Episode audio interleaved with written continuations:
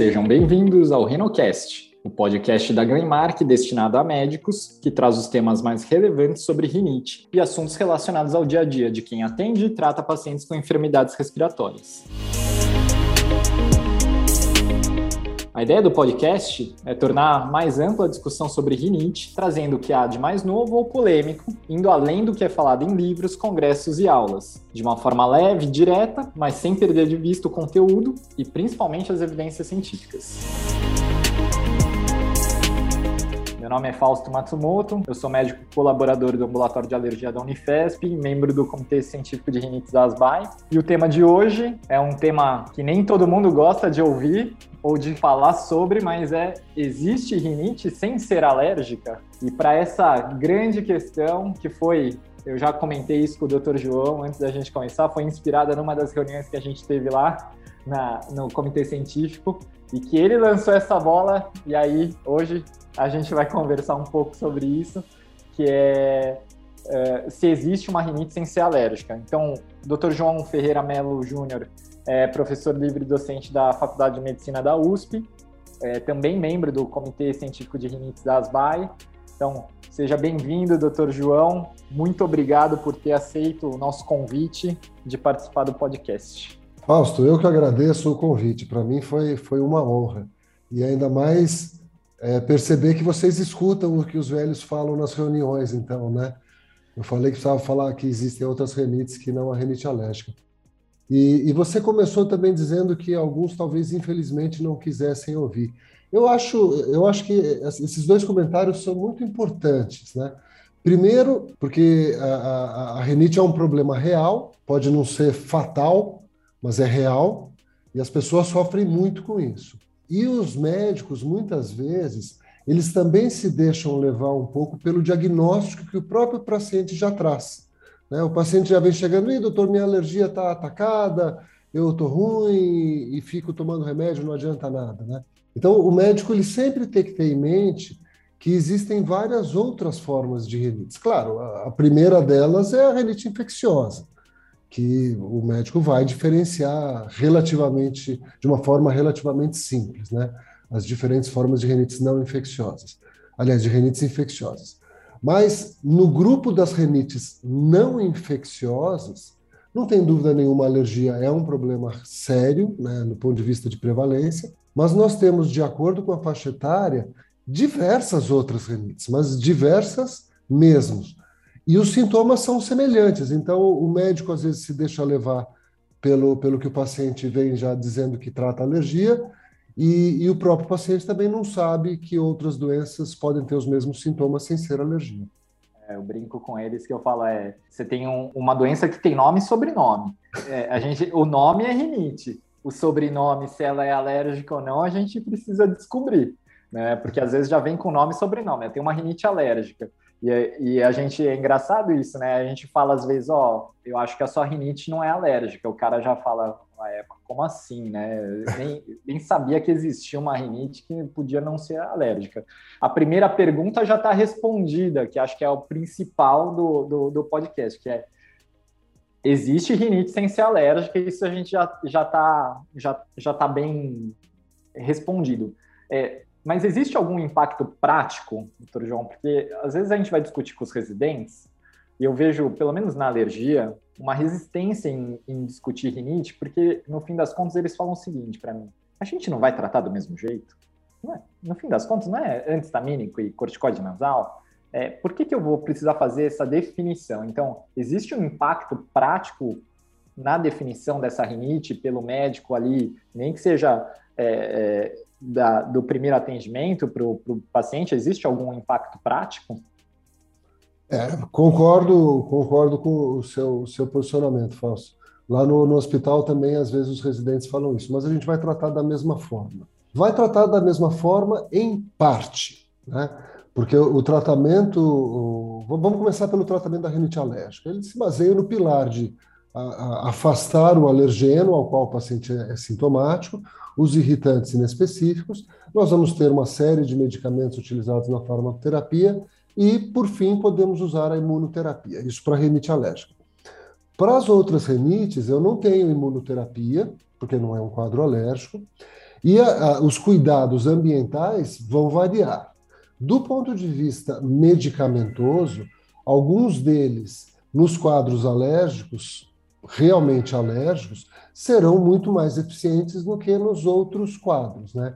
Tanto que, uh, recentemente, os últimos consensos, eles têm colocado, inclusive o consenso brasileiro já colocou isso em 2017, quando foi lançado, que na falha terapêutica, a gente deve ver adesão do paciente ao tratamento, deve ver se o nosso diagnóstico está correto uh, e se há alguma comorbidade. Né?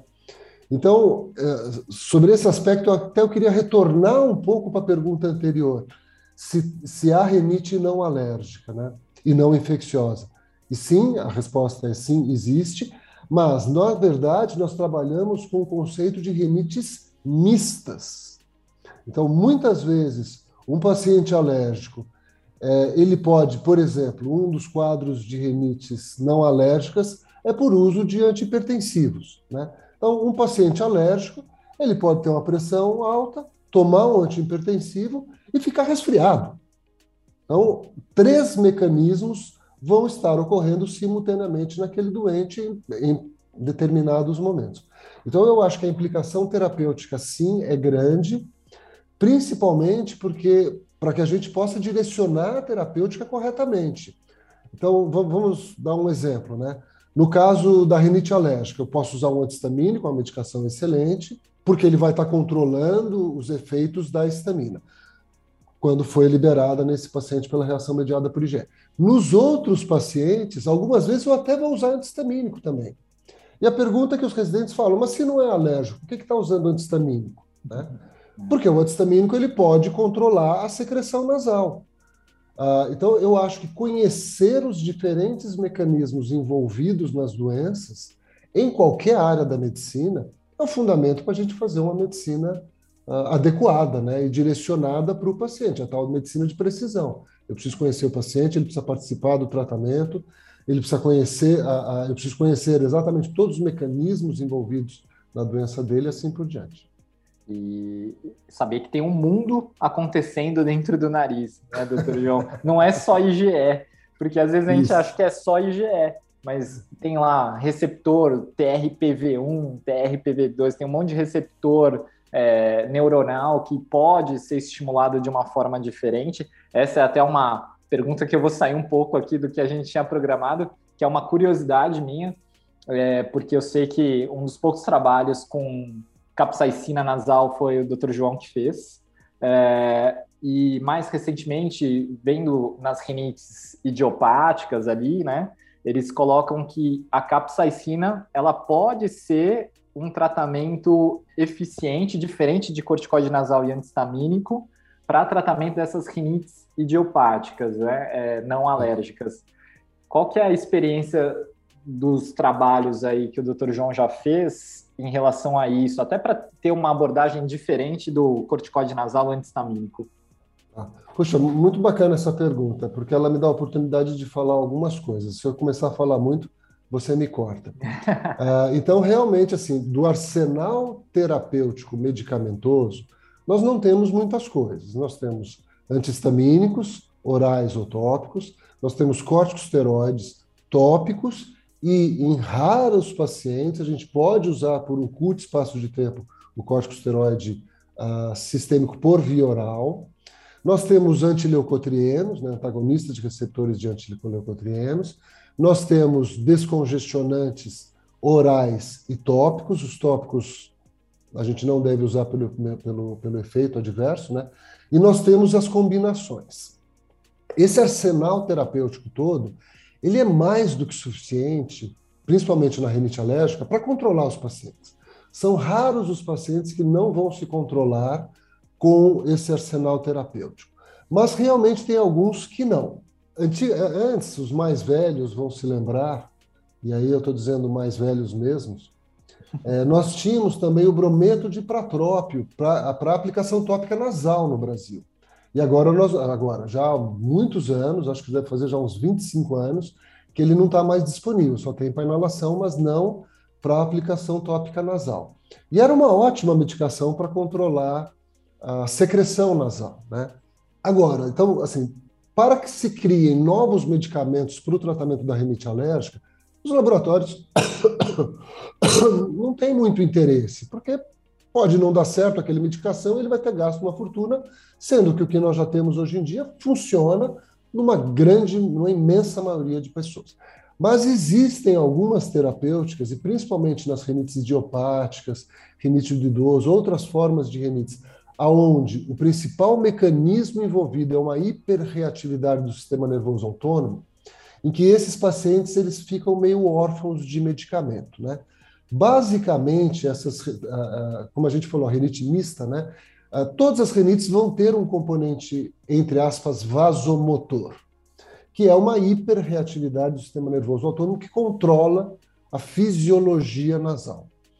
Uh, e em alguns pacientes, esse, essa hiperreatividade, ela se traduz como uma rinorreia quando se alimenta, ou uma rinorreia espontânea sem fator aparente, ou às vezes com ar frio.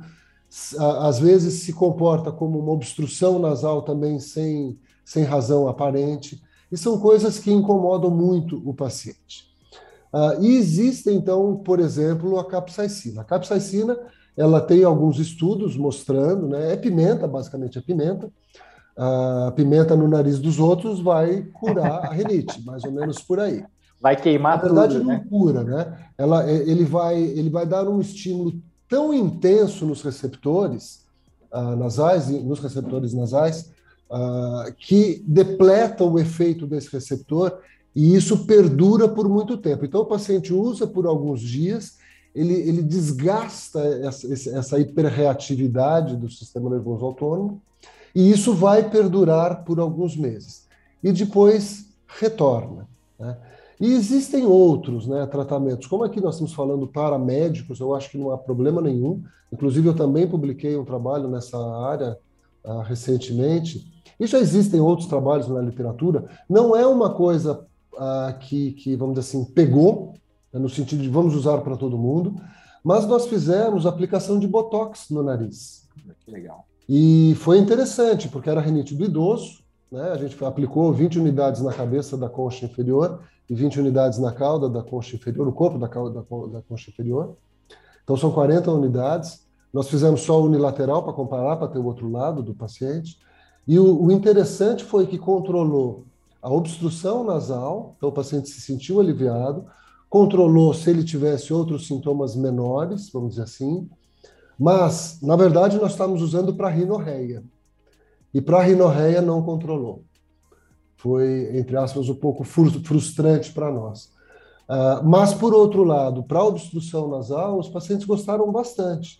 Claro, todos os efeitos que a gente já conhece da aplicação de toxina botulínica para tratamento de outros problemas. É uma coisa temporária, não é definitiva, e provavelmente depois vai precisar dar mais dose do que antes, assim por diante, né?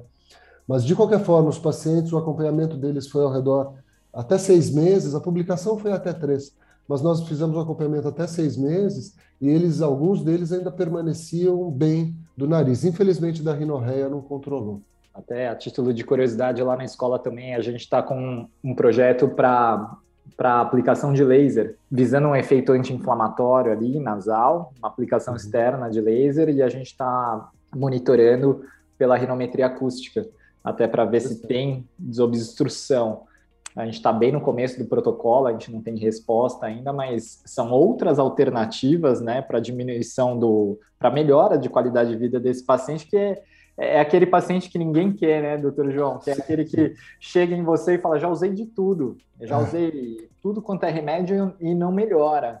Então, são, são vai... as duas coisas que a gente não gosta de ouvir. Já usei de tudo e falaram que o senhor é o único que pode me ajudar. Ó, já quase empurrei um, um paciente desse para o senhor de, de, de rinite idiopática. Eu falei, cara, não sei o que eu vou fazer com esse paciente. Eu só penso em capsaicina. E aí alguém falou, oh, o doutor João é o único que já tem uma experiência aí com capsaicina. Eu falei, então daqui a pouco você eu vou sabe, mandar para ele. Você sabe que o pessoal lá de, de Foz do Iguaçu, eles têm experiência, né? Porque dá para comprar no, no Paraguai. Então eles prescrevem. É, eu, eu tenho que Agora diga uma coisa. No Brasil não tem, né, doutor? Não, não tem, não tem. Diga uma coisa, esse laser ele vai ser usado em ponto de acupuntura ou não? É dentro da mucosa nasal? É, é, é externo, não ah, é, externo. É, é, externo e alguns pontos é, intranasais. Mas a gente ainda está definindo quais seriam os melhores pontos, tal, para ver se tem uma boa resposta. É, até para quem tiver é, interesse sobre rinites não alérgicas, que é um mundo à parte, né, doutor João, porque os nomes são muito parecidos, né? Até quando a gente vai falar para os residentes, fala, ó, rinite do idoso é uma coisa, rinite atrófica é outra coisa, rinite induzida por medicamentos é uma coisa, rinite medicamentosa é outra. Então, assim, é, é até os nomes às vezes confundem, né? Rinite gestacional é uma coisa, uma rinite alérgica que piora durante a gestação é outra coisa. Então, assim, é, são muitas definições que, que são peculiares, mas que fazem muita diferença. Mas só se, acho que o nosso papel aqui é levantar a bandeira da rinite não alérgica, né? Assim, do, uhum. o cara não precisa fazer o diagnóstico correto, só dele pensar que não é uma rinite alérgica, é, eu acho que já abre um, uma possibilidade de tratamento diferente, né? Deixa eu colocar uma coisa bem rápida, né? Então, assim, a gente estava conversando da hiperreatividade do sistema nervoso autônomo no nariz, uh, em todas as rinites, na rinite alérgica e em outros rinites, em maior ou menor grau, o paciente sempre tem.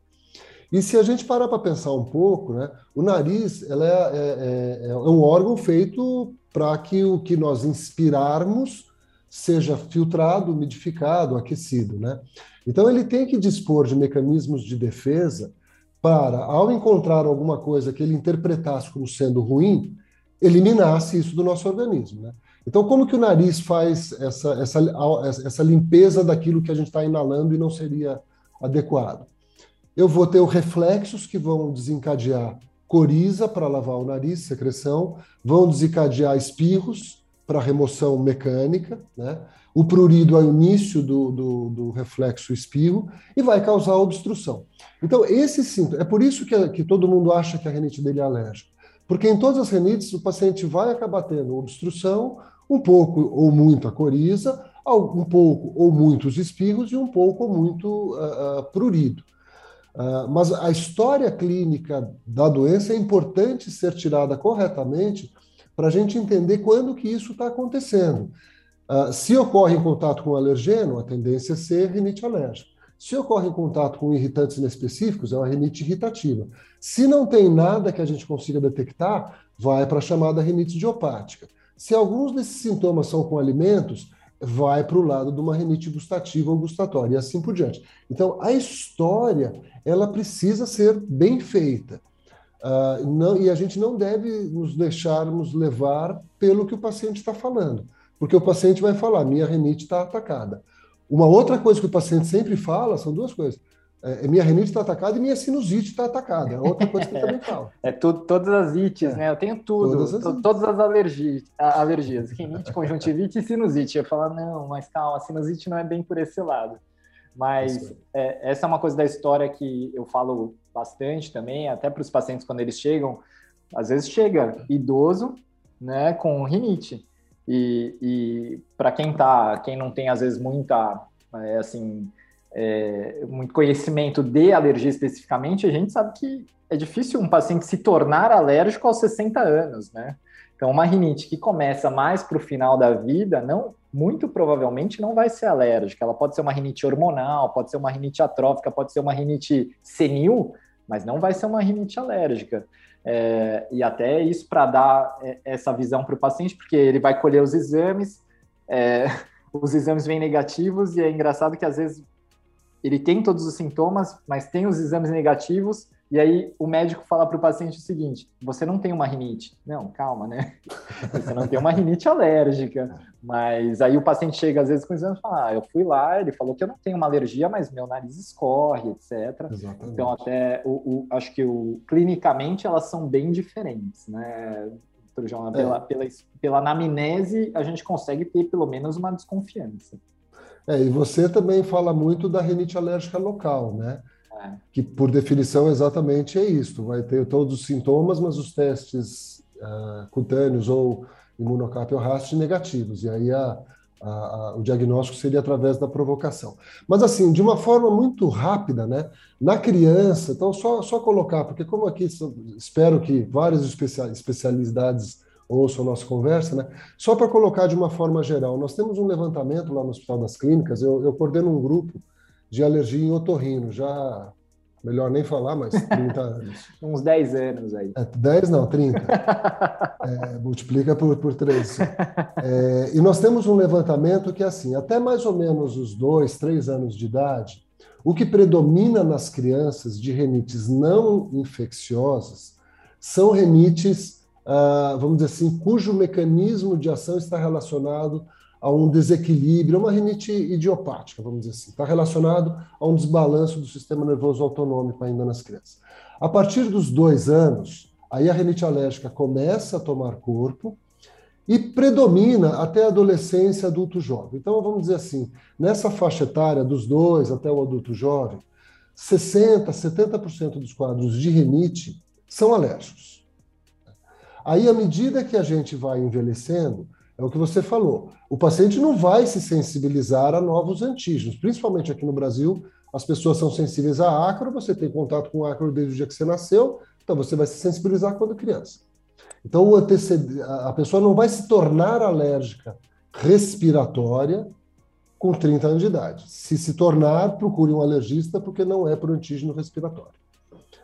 Uh, e aí, à medida que a gente vai ficando mais velho, essa a, a, a, prevalência da, da, rinite alérgica vai diminuindo bastante. Então, nesse levantamento que a gente tem, no idoso, ela passa de 60%, 70% do adulto jovem para 10%, 12%. Porque vão surgindo outras rinites na medida que a gente vai envelhecendo. Nós vamos começando, a, alguns começam a tomar remédios antipertensivos, uh, outros começam a desenvolver essas rinites idiopáticas, rinites gustativas. Então, várias outras vão tomando corpo. Na criança, sim, a gente pode mais ou menos pensar que a maior parte deve ser alérgica.